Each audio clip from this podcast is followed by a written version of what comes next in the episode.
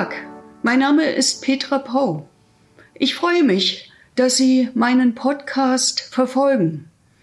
Ich habe in den vergangenen Monaten Woche für Woche Ihnen eine Episode aus meinem 2015 im Eulenspiegel Verlag erschienenen Buch Gottlose Type vorgelesen.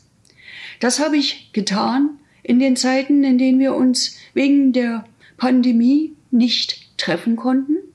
Inzwischen können wir an der einen oder anderen Stelle auch wieder auf Veranstaltungen miteinander reden oder aber auch aus dem Buch lesen. Ich werde trotzdem in den nächsten Wochen Ihnen immer wieder eine mir besonders am Herzen liegende Episode vorlesen. Ich wünsche Ihnen viel Spaß. Auch heute lese ich Ihnen gern eine Episode aus meinem Buch Gottlose Type vor. Sie ist überschrieben mit Karl und Rose und hat damit durchaus einen aktuellen Bezug. Rosa Luxemburg und Karl Liebknecht wurden im Januar 1919 ermordet. Ihre Ehrengräber sind auf dem Friedhof der Sozialisten in Berlin-Friedrichsfelde. Jeweils am zweiten Sonntag im Januar spazieren oder demonstrieren alljährlich zigtausende Linke aller Couleur aus dem gesamten Bundesgebiet dorthin, um beider zu gedenken. Traditionell meldet die Linke, früher die PDS, diese Veranstaltung an. So war es auch 1999. Plötzlich bekam ich einen Anruf vom Landeskriminalamt. Sonnabend, keine 24 Stunden zuvor. Es gäbe eine Bombendrohung. In der Kürze der Zeit könne die Berliner Polizei die Sicherheit so vieler Teilnehmer nicht gewährleisten. Ich möge die Veranstaltung absagen. Krisensitzung des Landesvorstandes. Was tun? Ist es eine Finte oder doch eine Gefahr? Risiko oder Verantwortung?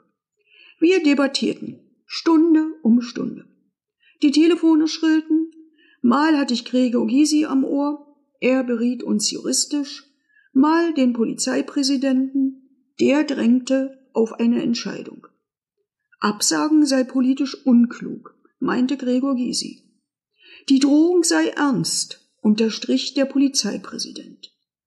Pünktlich vor der Berliner Abendschau wurden wir uns einig. So, dass diese in ihrer Hauptnachrichtensendung melden konnte, wie der PDS-Landesvorstand mitteilt, kann die traditionelle Liebknecht-Luxemburg-Ehrung morgen wegen einer Bombendrohung nicht stattfinden. Sie wird um eine Woche verschoben. Schon wenige Stunden später kursierte ein Aufruf revolutionärer Tugendwächter für eine machtvolle Demonstration durch Berlin gegen Pau und den reaktionären Landesvorstand. Demnach waren wir Bütteln des Imperialismus auf den Leim gegangen und hätten so Karl und Rosa zum zweiten Mal ermordet.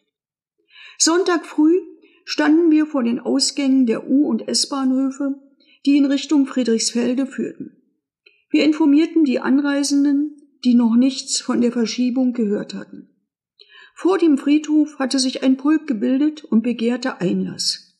Die Empörung einiger war unüberhörbar. Eine Anwohnerin lud mich schnell auf einen entspannenden Kaffee zu sich ein.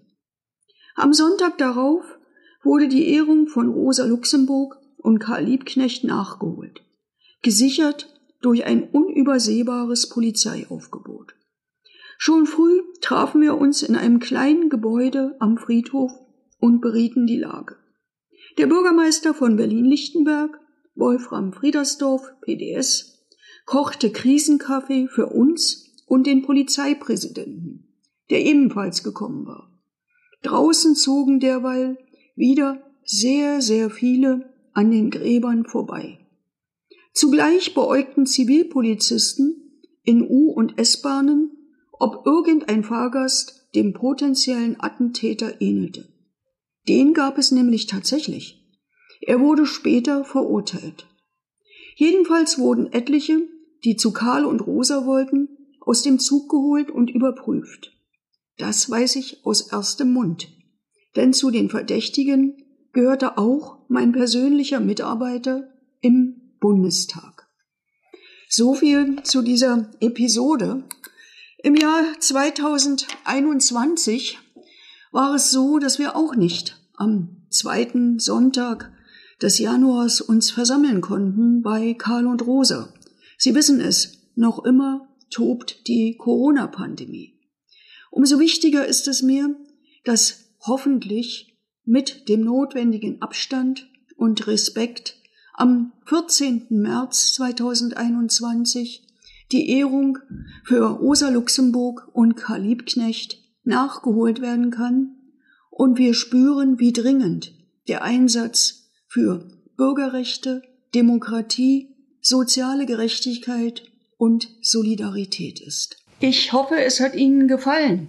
Wenn ja, empfehlen Sie mich doch weiter an Ihre Freundinnen und Freunde. Sie können gern jede Folge kommentieren, mich abonnieren oder auch auf iTunes bewerten. Auf Wiedersehen, bis zum nächsten Mal mit der gottlosen Type.